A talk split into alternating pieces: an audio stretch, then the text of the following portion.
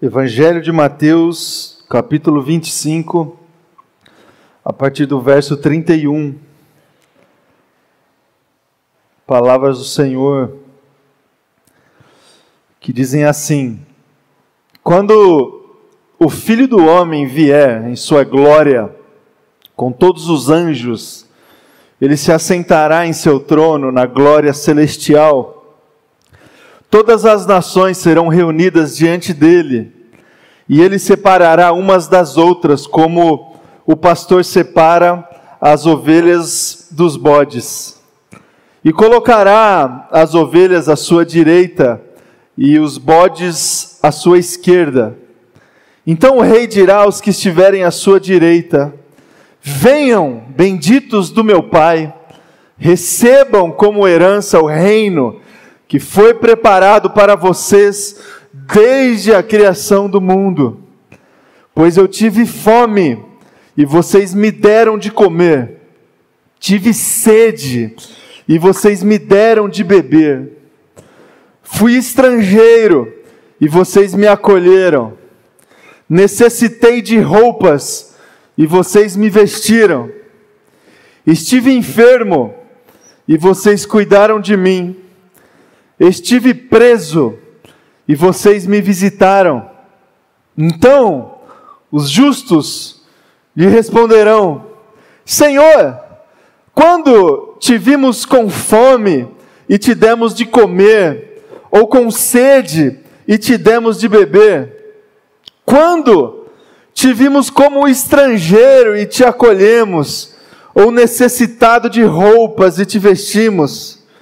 Quando te vimos enfermo ou preso e fomos te visitar?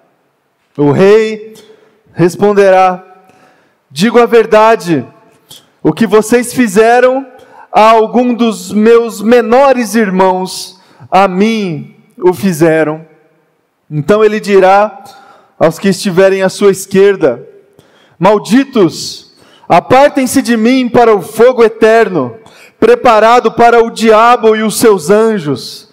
Pois eu tive fome e vocês não me deram de comer, tive sede e vocês nada me deram para beber, fui estrangeiro e vocês não me acolheram, necessitei de roupas e vocês não me vestiram, estive enfermo e preso e vocês não foram me visitar. Eles também responderão: Senhor, quando te vimos com fome, ou com sede, ou estrangeiro, ou necessitado de roupas, ou enfermo, ou preso, e não te ajudamos? Ele responderá: Digo a verdade, o que vocês deixaram de fazer a alguns destes mais pequeninos, também a mim deixaram de fazê-lo, e estes irão para o castigo eterno mas os justos para a vida eterna. Até aqui, feche os teus olhos, vamos orar. Se colocar diante de Deus, diante da palavra do Senhor. Obrigado, Pai, pela Sua palavra. Obrigado, Deus, pela presença do Senhor aqui nesse lugar, pelo Teu Espírito Santo que está aqui no nosso meio, Deus. Que Ele continue ministrando, Pai, ao nosso coração que Ele continue falando conosco, Deus, agora pela exposição, pela leitura da Sua palavra, que a gente entenda a Sua mensagem, que a gente saia daqui fortalecido pelo Senhor, encorajado pelo Senhor, cheio de esperança, Deus, no nosso coração e de força para continuar na nossa caminhada de obediência ao Senhor. Que seja assim, em nome de Jesus. Amém e amém. Amém, irmãos? Amém?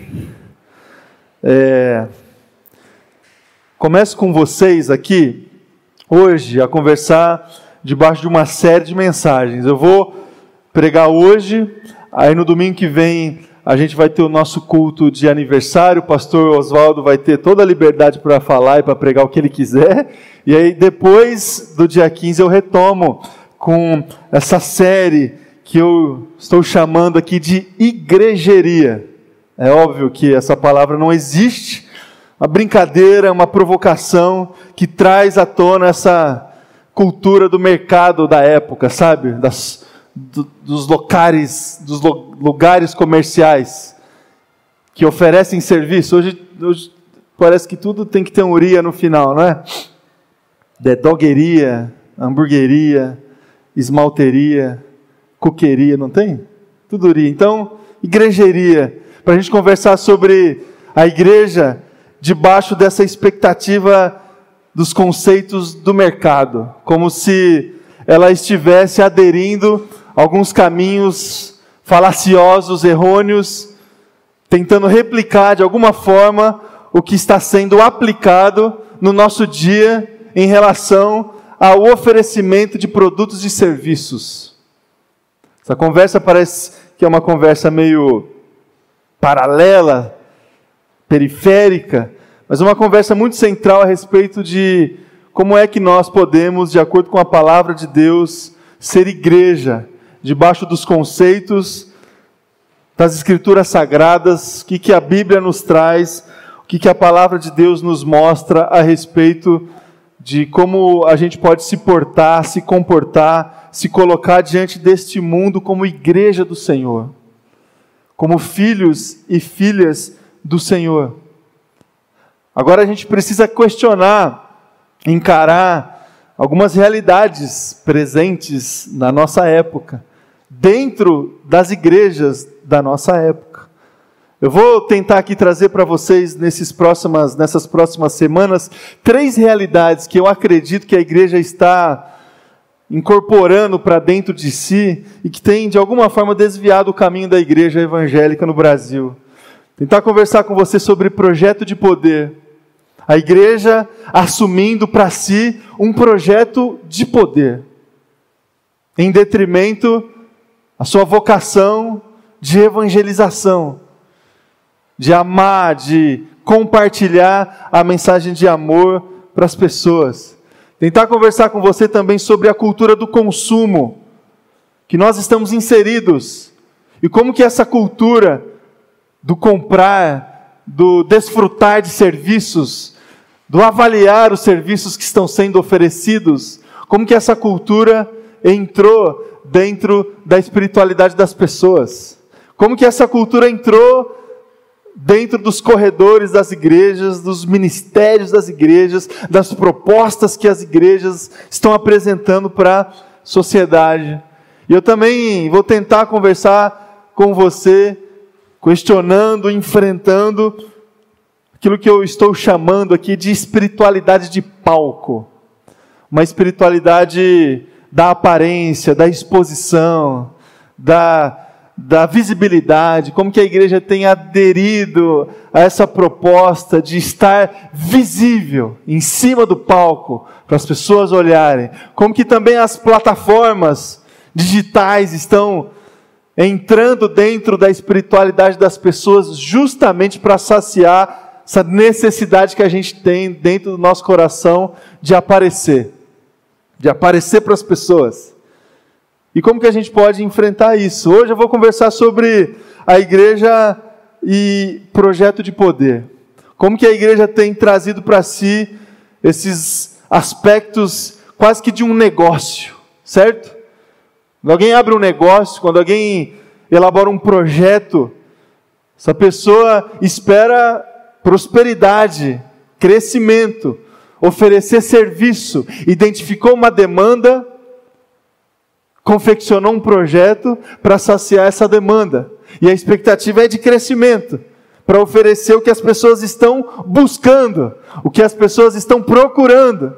Para isso, esse projeto precisa de visibilidade, precisa ser divulgado, compartilhado, para conquistar mercado, para conquistar espaços, para conquistar lugares no coração das pessoas e na nossa sociedade.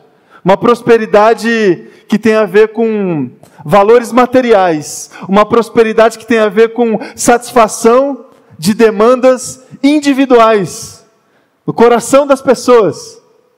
Isso é projeto de poder, projeto de conquista, que pode acontecer em tantos outros lugares, em, em, tantas outras esferas da sociedade, mas que tem sido replicado dentro das igrejas. Irmãos, a vontade de Deus é que sejamos prósperos, sim. Prosperidade não deve ser demonizada, muito pelo contrário. A gente tem que buscar a prosperidade, prosperidade da palavra. Jeremias, capítulo 29, versículo 11, diz lá: Porque eu conheço os planos que eu tenho para vocês, diz o Senhor. Planos de fazê-los prosperar e não de causar danos, planos de dar a vocês esperança e um futuro. Agora, qual é a prosperidade que Deus prometeu para nós? Qual é esse caminho que vai nos levar a essa prosperidade bíblica? Penso eu, meu irmão e minha irmã, que essa prosperidade prometida pela palavra não tem muito a relação com a prosperidade que alguns movimentos evangélicos, algumas igrejas têm prometido para as pessoas. A gente olha, avalia um movimento dentro das igrejas nos nossos dias e a gente percebe que tem muita igreja prometendo prosperidade econômica para as pessoas. Venham para minha igreja, para nossa igreja, assumam um voto, façam uma campanha, assuma um compromisso. Em outras palavras, é dê o seu dinheiro, né? Venda o seu carro, coloque aqui no altar e você vai ser próspero. Deus não vai negar prosperidade a você. Ele não pode fazer isso. Ele não pode negar a sua palavra. Ele não falou aqui que a gente vai ser próspero, Jeremias 29, 11. Então ele vai certamente satisfazer a vontade do teu coração. Irmãos, prosperidade bíblica não tem nada a ver com prosperidade econômica. Amém? Tem nada a ver.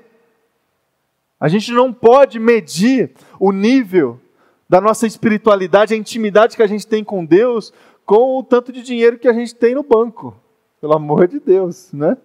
Senão, não dá para fazer isso. Mas tem gente pregando isso. Tem gente prometendo isso para as pessoas e oprimindo as pessoas, colocando culpa nas costas das pessoas. Como se Deus não, estivesse abençoando elas porque está faltando dinheiro no bolso, está faltando emprego, está faltando empresa sendo aberta, sabe? Os testemunhos. Eu tinha uma empresa, aí eu vim para a igreja tal, hoje eu estou abrindo a décima empresa. Irmãos, Deus não tem nada a ver com isso, com esse tipo de prosperidade. Também a prosperidade bíblica não tem nada a ver com ascensão social.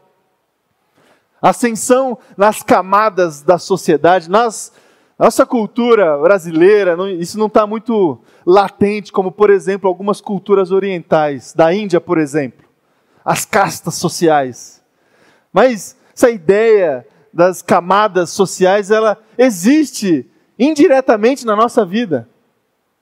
Os de baixo, os do meio e os de cima. Os do térreo, os do primeiro andar e os do último andar. Não tem esse negócio? Prosperidade bíblica não tem nada a ver com ascensão social. Você ascender socialmente, você sair é, da camada baixa e ir para a camada alta. A gente precisa entender o que, que é isso.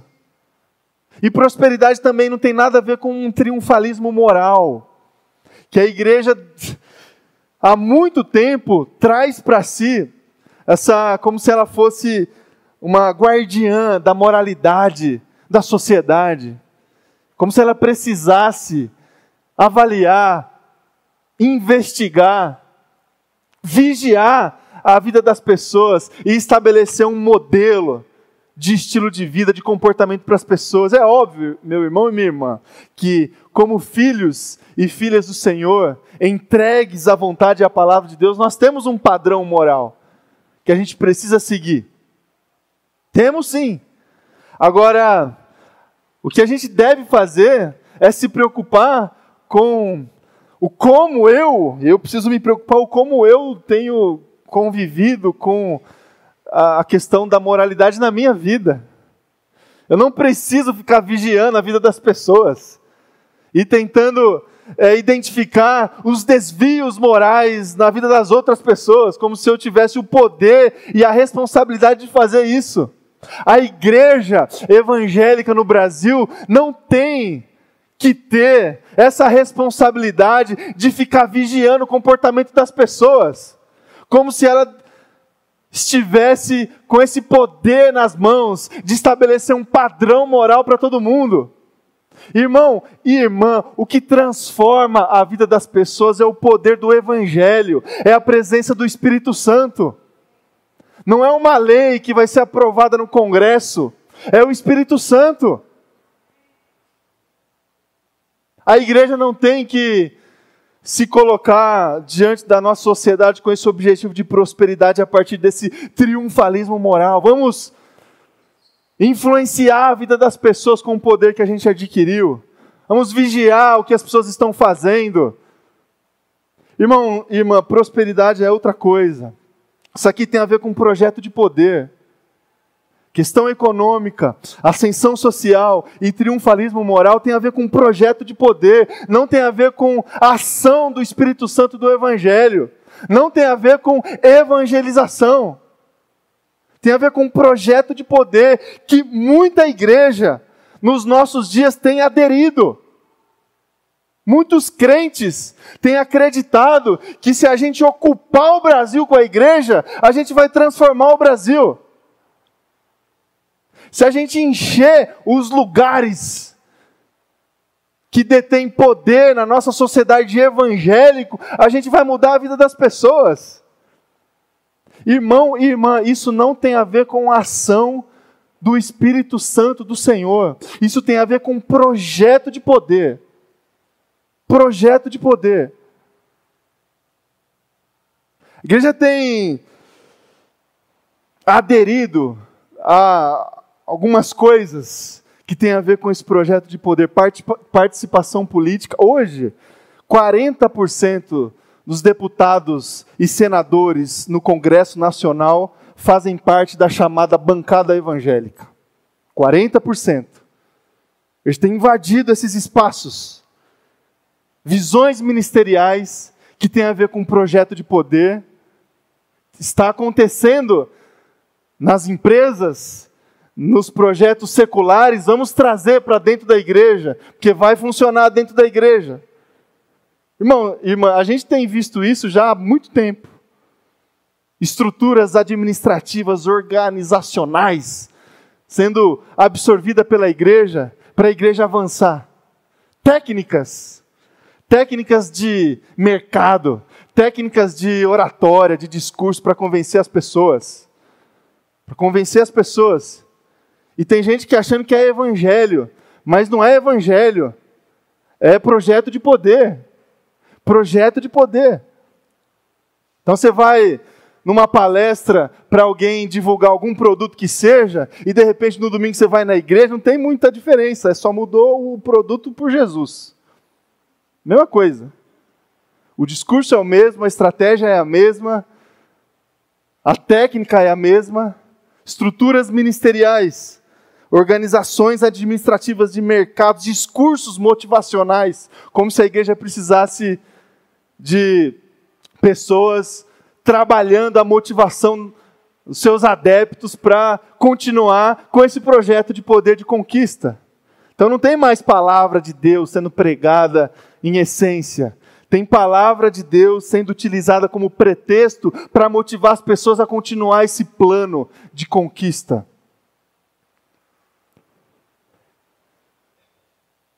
E aí, meu irmão e minha irmã, a gente olha para para as práticas e para as palavras e para os verbos que estão sendo conjugados por aí, e aí a gente percebe que a igreja está entrando nesse caminho de dominar as pessoas, de conquistar, de derrubar, de imergir. Essa palavra é sensacional, né? Imersão, imergir, ocupar os espaços. São esses os verbos que a igreja tem conjugado nos dias de hoje: dominar, conquistar, derrubar, ocupar. E aí a gente olha para a palavra de Deus e a gente percebe que nós não seremos aceitos por Deus, no reino de Deus, por conjugarmos e vivenciarmos esses verbos. Os verbos a serem conjugados nas nossas vidas são outros verbos. Outros verbos. Ah, eu não sei se você se você viu, recebeu, talvez foi o assunto um, do, um dos assuntos mais comentados é, dessa semana. É, a entrevista que o Dr. Drauzio Varela fez no Fantástico no domingo passado. Uma reportagem do, do Dr. Drauzio é, entrevistando transexuais no presídio Centro de Detenção de Pinheiros, aqui em São Paulo. É... Olha esse vídeo aqui, meu irmão e minha irmã, depois a gente vai conversar mais.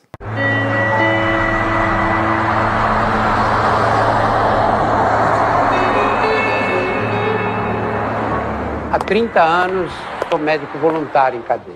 Comecei em 1989, lá na casa de detenção, no Carandiru. Ia lá, via os doentes e eu comecei a atender as transexuais. Só que eu não entendia nada. E aí fui estudar um pouco, fui ler um pouco. Eu comecei a dar palestra para as trans. Conversas como essa que a gente está tendo agora. E que eu costumo fazer de tempos em tempos para falar sobre as questões de vocês aqui dentro da cadeia. Há quanto tempo você está sem receber nenhuma visita na cadeia? Oito anos, sete anos, bastante tempo.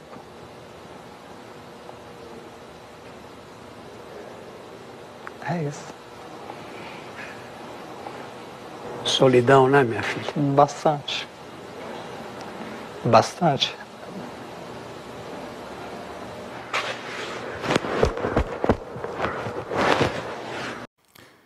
Se a gente não fizer, se a gente não clamar, as pedras vão fazer isso. Ah, o Dr. Drauzio ele é declaradamente ateu, declaradamente não acredita em Deus. E ainda assim, ele tem, é, por esse gesto, ele nos mostra e nos mostrou que ele esteve em lugares que a gente não está. Que a igreja não, não conquistou, não ocupou, não dominou. É, irmãos, a gente precisa verificar na nossa caminhada como comunidade quais são é, quais são os verbos que a gente precisa conjugar na nossa vida. A gente precisa enfrentar essa questão e essa tentação que a gente tem é, de aderir para si um projeto de poder e colocar como objetivo na nossa vida a generosidade. A generosidade. Deus você sabe disso, Deus não se preocupa com a nossa aparência, Deus não se preocupa com o tanto de dinheiro que a gente tem, com os nossos bens materiais, Deus não se preocupa com o nosso ativismo, o que Deus quer é o nosso coração. O nosso coração. E o nosso coração quebrado, quebrantado, que consegue viver uma vida conjugando esses verbos partilhar, compartilhar, doar, servir, amar, perdoar, abraçar. Por que, que eu estou dizendo isso? Porque é, isso não é, não é palavra assim, não é palavra é, que tem a ver com ideologia, que tem a ver com uma visão de mundo que eu tenho. Não, isso é palavra do Senhor. Palavra do Senhor. Aquele dia, aquele dia que já está marcado, que a gente ainda não sabe a data, mas naquele dia Deus vai olhar para as nações E o que vai diferenciar o grupo da direita do, e o grupo da esquerda, né? É, o grupo que vai desfrutar do reino e o grupo que não vai, é, vai ser como é que essas pessoas conjugaram esses verbos aqui. Como é que essas pessoas conseguiram é, atingir lugares inatingíveis?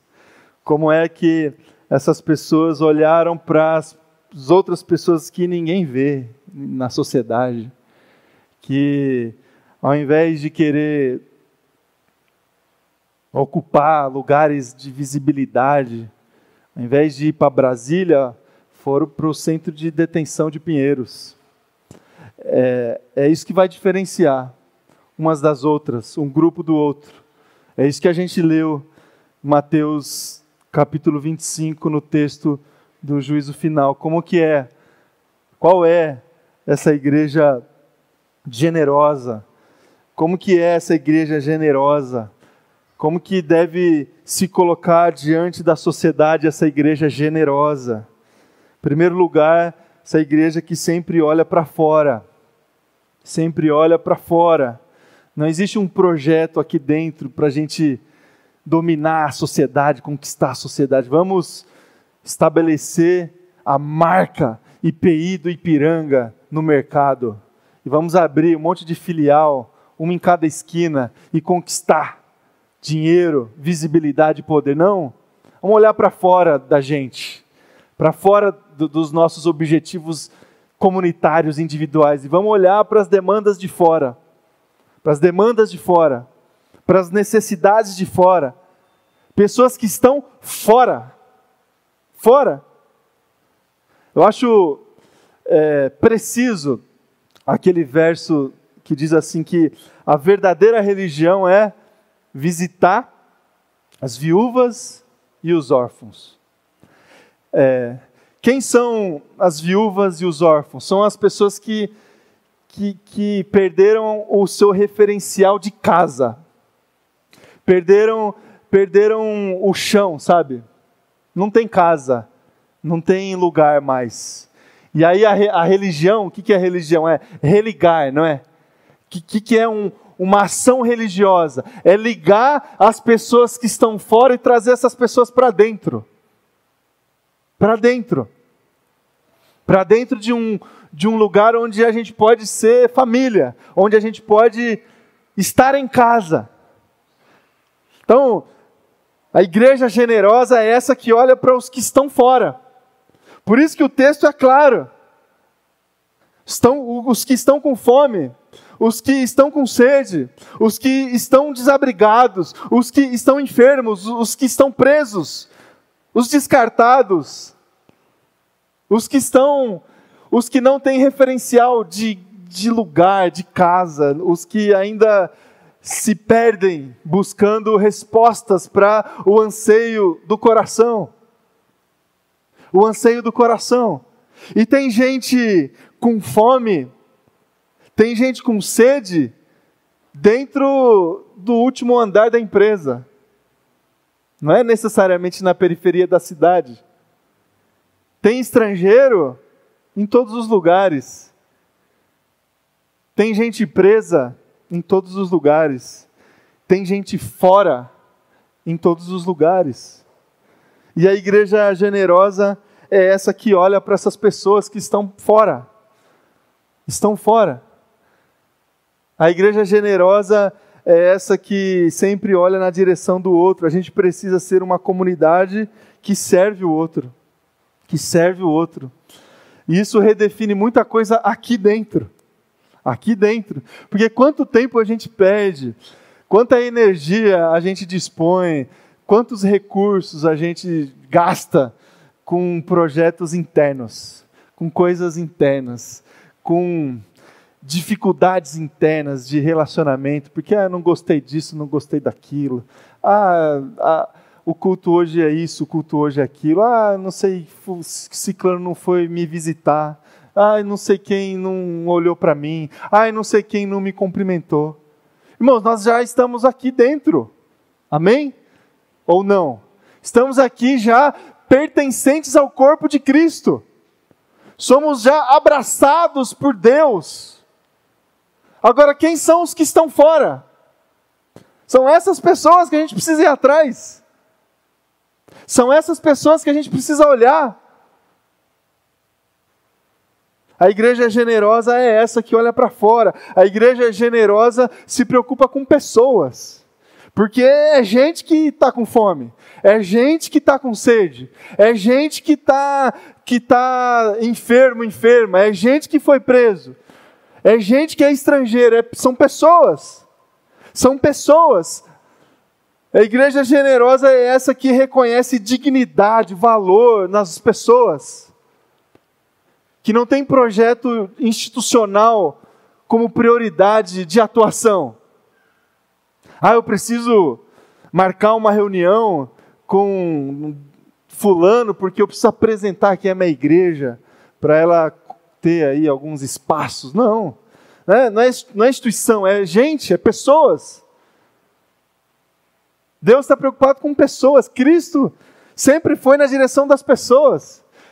Jesus Cristo, ele nunca teve como agenda dentro do seu ministério a fundação de uma igreja, por exemplo. Ele foi atrás das pessoas.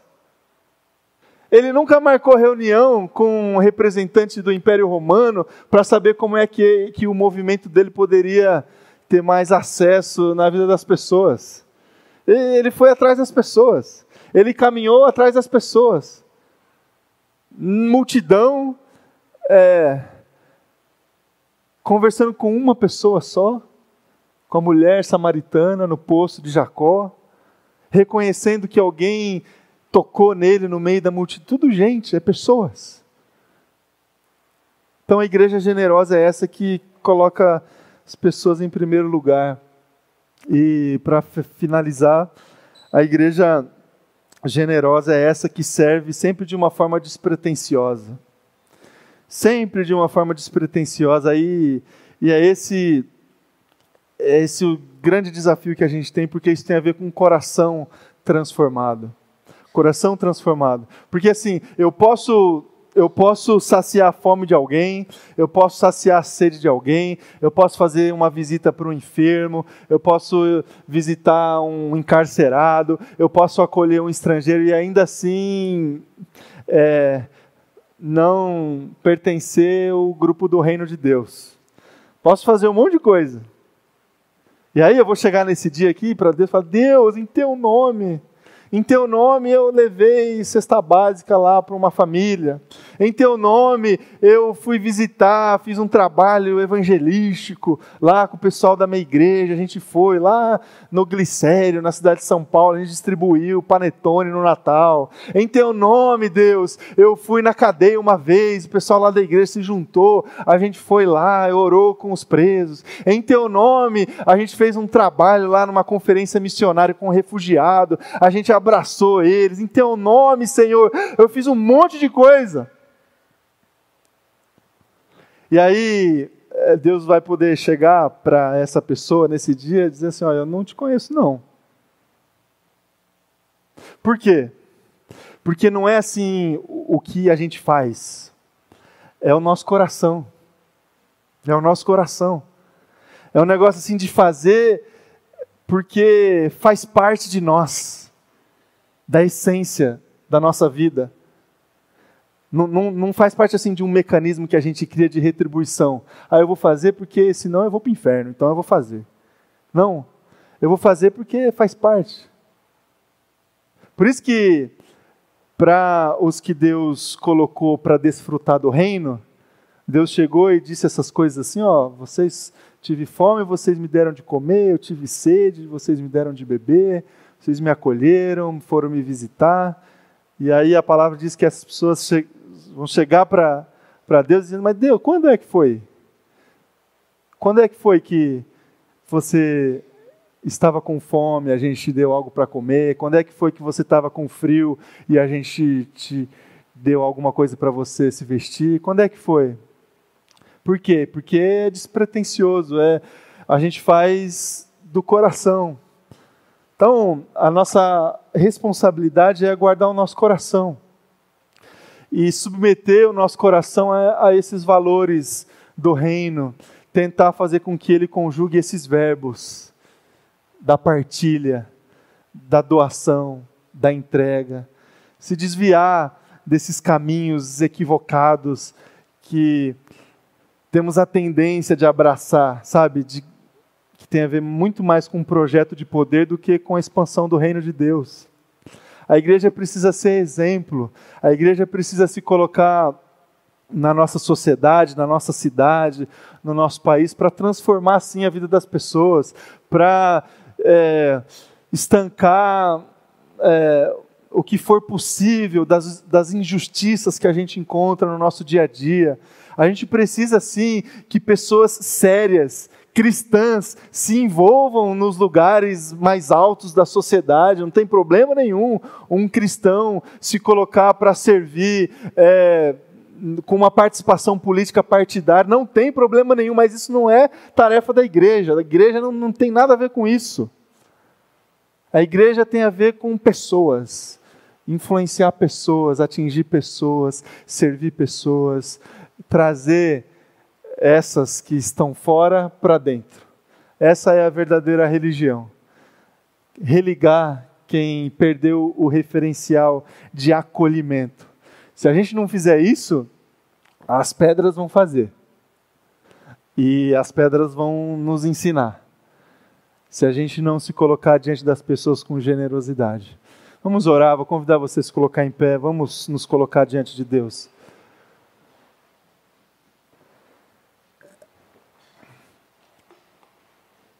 Feche seus olhos e ore ao Senhor. Assuma os desafios que Deus colocou aí no teu coração essa manhã e responda a Ele tudo que Ele falou contigo. Peça que Ele mostre a você o que, que você pode ajustar aí na tua vida, na tua história. Como é que você pode desenvolver um estilo de vida mais generoso, um estilo de vida mais é, bíblico nesse sentido. Como é que a gente pode ser igreja é, no, agora, exatamente no dia da reunião de oração, dia 11, é o aniversário da nossa igreja, dia 11 de março, 75 anos. E nós temos uma história tão linda, meu irmão e minha irmã. Essa igreja aqui, a, a gente tem uma, é, a gente tem tão grande nuvem de testemunhas que a gente pode olhar e se espelhar. A gente tem tantos exemplos dentro da nossa história que é, nos desafia a sermos generosos, generosos.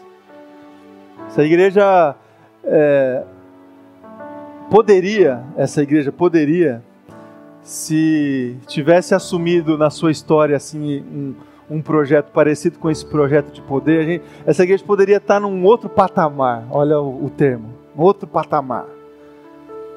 É, mas optou por generosidade, optou por olhar para missionários no campo que estão atrás de pessoas, optou em é, desenvolver, organizar projetos sociais para fazer o que o Estado não está fazendo, o que a prefeitura não faz. Vamos tentar ajudar. A gente ganha com isso? Muito mais perde do que ganha, muito mais perde do que ganha, mas é, é generosidade, meu irmão e minha irmã. Vamos servir, vamos ajudar, vamos acolher. É, nós temos uma história tão bonita, meu irmão e minha irmã, e a gente tem que continuar isso. A gente tem que continuar sendo igreja generosa generosa. Mesmo que a gente perca, mesmo que a gente fique fora aí do circuito, a gente tem que estar dentro do circuito de Deus, dentro da palavra de Deus. Amém?